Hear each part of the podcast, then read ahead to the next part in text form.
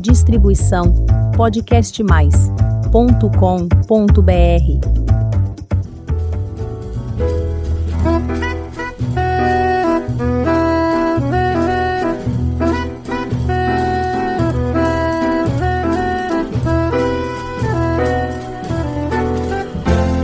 Olá, eu sou Elizabeth Junqueira do canal Vosidade.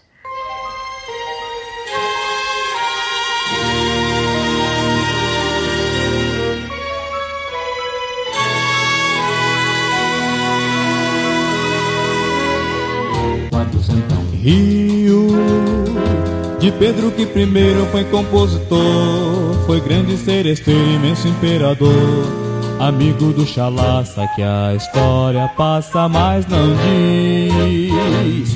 Era o dono das francesas lá da ouvidor, de marquesas balançou o coração, na tristeza de partir, partiu feliz por saber que inaugurou meu rio, meu rio, como a capital do amor deste país. Dom Pedro I é o convidado de honra desse episódio, poeticamente apresentado pelo cantor Wilson Simonal em um trechinho do samba Rio do Meu Amor, do compositor Billy Blanc. O Arrosidade celebra os 200 anos da nossa independência e homenageia seu grande artífice contaremos a história do compositor Dom Pedro I. Sim, o nosso imperador era músico, muito talentoso e compôs lindas obras que ouviremos juntos. Filho de Dom João VI e Dona Carlota Joaquina, Pedro nasceu no Palácio de Queluz, em Portugal, em 12 de outubro de 1798. É o segundo filho do casal, tornou-se príncipe herdeiro em 1801, quando perdeu seu irmão, Francisco Antônio, falecido precocemente. Desde muito jovem, Dom Pedro I revelou grandes aptidões musicais. Ainda em Portugal, recebe suas primeiras lições, tendo como um dos seus professores Marcos Portugal. Em 1808, a família real portuguesa vem para o Brasil, fugida do Napoleão. Você conhece essa história, né? E o menino Pedro tinha nove anos. Em 1811, o compositor Marcos Portugal, que havia sido professor de Pedro nos primeiros anos de vida, chega ao Brasil e recebe a incumbência da educação musical dos príncipes. Ele encorajou o menino Pedro a elaborar suas próprias composições. Dom Pedro dominava diversos instrumentos musicais, como o clarim, a flauta, o violino, o fagote, o trombone e o cravo. Integrou as orquestras Real Câmara e do Teatro de Ópera, ambas dirigidas lá pelo célebre Marcos Portugal, seu principal orientador nos estudos. Mas além deste mestre, ele trabalhou com o padre José Maurício Nunes Garcia, genial compositor brasileiro, e com Sigismundo von Neukomm. Seus curtos 36 anos de vida foram intensos. O tempo dedicado à música foi limitado, mas a produção de obras é muito boa. Peças religiosas, várias marchas e hinos comemorativos. Vamos a elas? Começamos por Te Deum Naudominus, oferecida ao seu pai, Dom João VI, em 20 de dezembro de 1820 para cor e orquestra. Muito bonita. A duração da peça é de nove minutos. Você vai entrar no clima de celebração da nossa independência.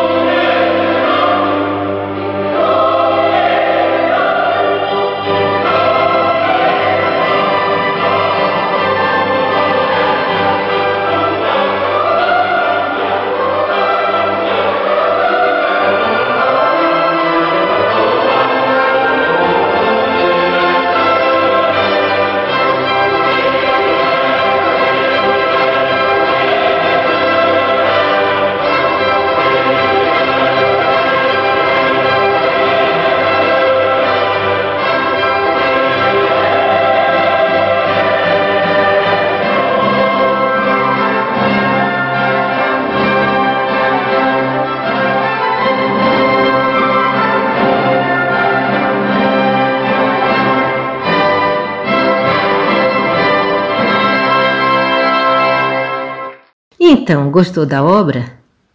Vamos seguir com uma das obras religiosas, ouvindo o primeiro trecho do Credo, Ine Deum. É uma gravação ao vivo realizada na igreja da Lapa, na cidade do Porto, em Portugal. Celestial.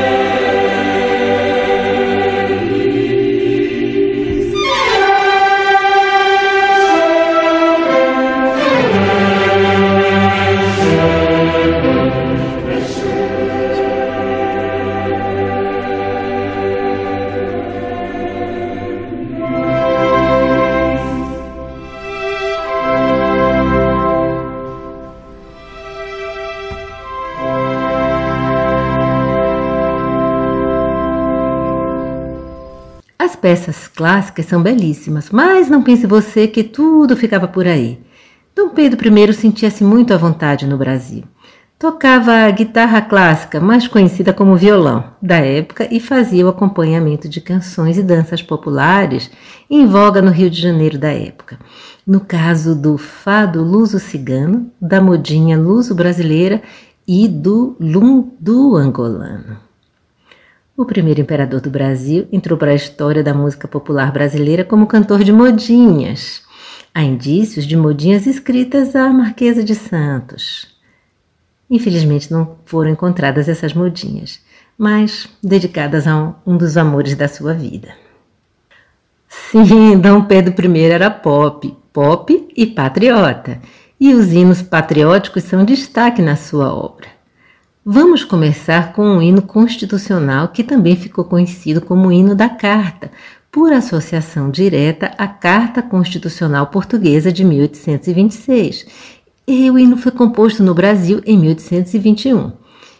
Este hino está entre os hinos luso-brasileiros mais bem-sucedidos. Foi instituído oficialmente como hino nacional português desde 1834 até a proclamação da República Portuguesa em 1910. A gravação é primorosa. Feita na Ordem Terceira de São Francisco da Penitência, uma das mais exuberantes igrejas barrocas do Rio de Janeiro. Esta versão celebra 200 anos da independência. Vamos conferir com a Rosana Lanzelotti no piano forte, Tomás Soares no violino e Marcos Ribeiro no cello.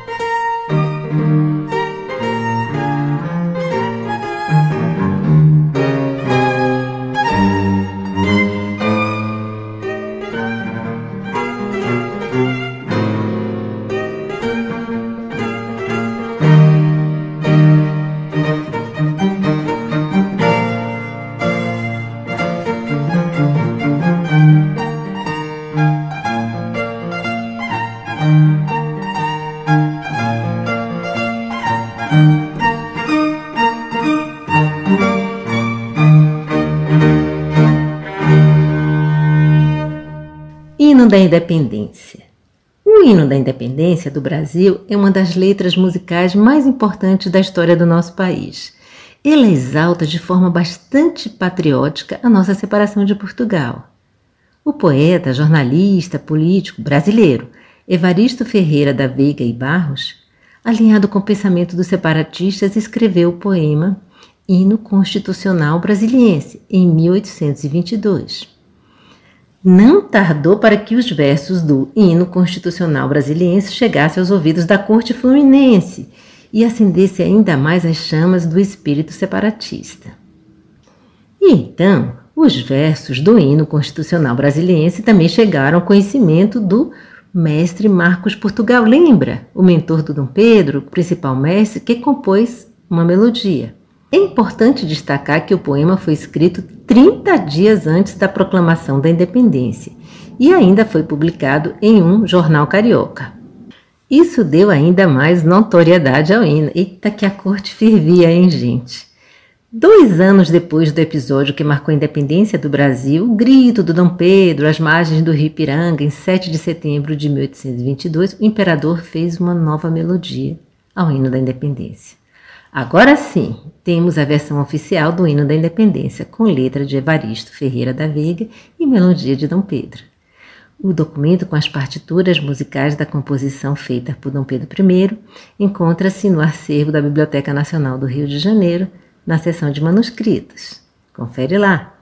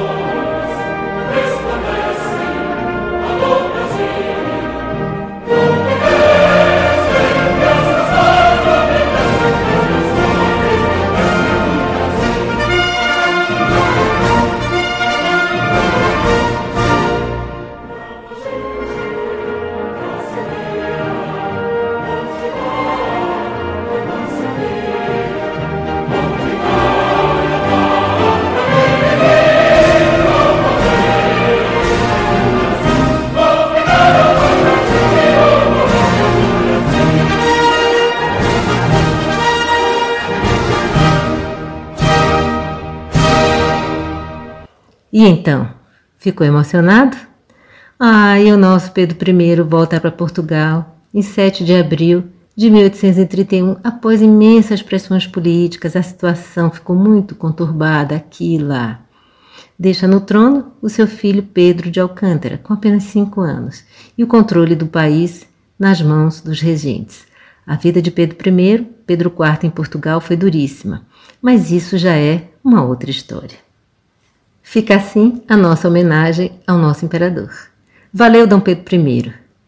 Assim como Sua Alteza, nós, aguerridos brasileiros, estamos tentando construir e melhorar nossa nação.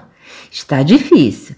Lembraremos sempre da sua bravura e conseguiremos seguir em frente. Espero que você tenha gostado do Dom Pedro I, compositor. E para você que está me ouvindo pela primeira vez, faça um convite. Visite o canal Avosidade e conheça os episódios anteriores. Tem tanta história bonita para você conhecer, aprender e se emocionar. Aproveite e faça a sua inscrição no nosso canal.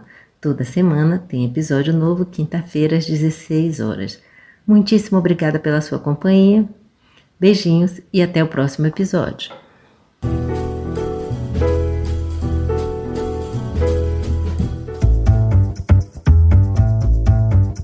Distribuição podcastmais.com.br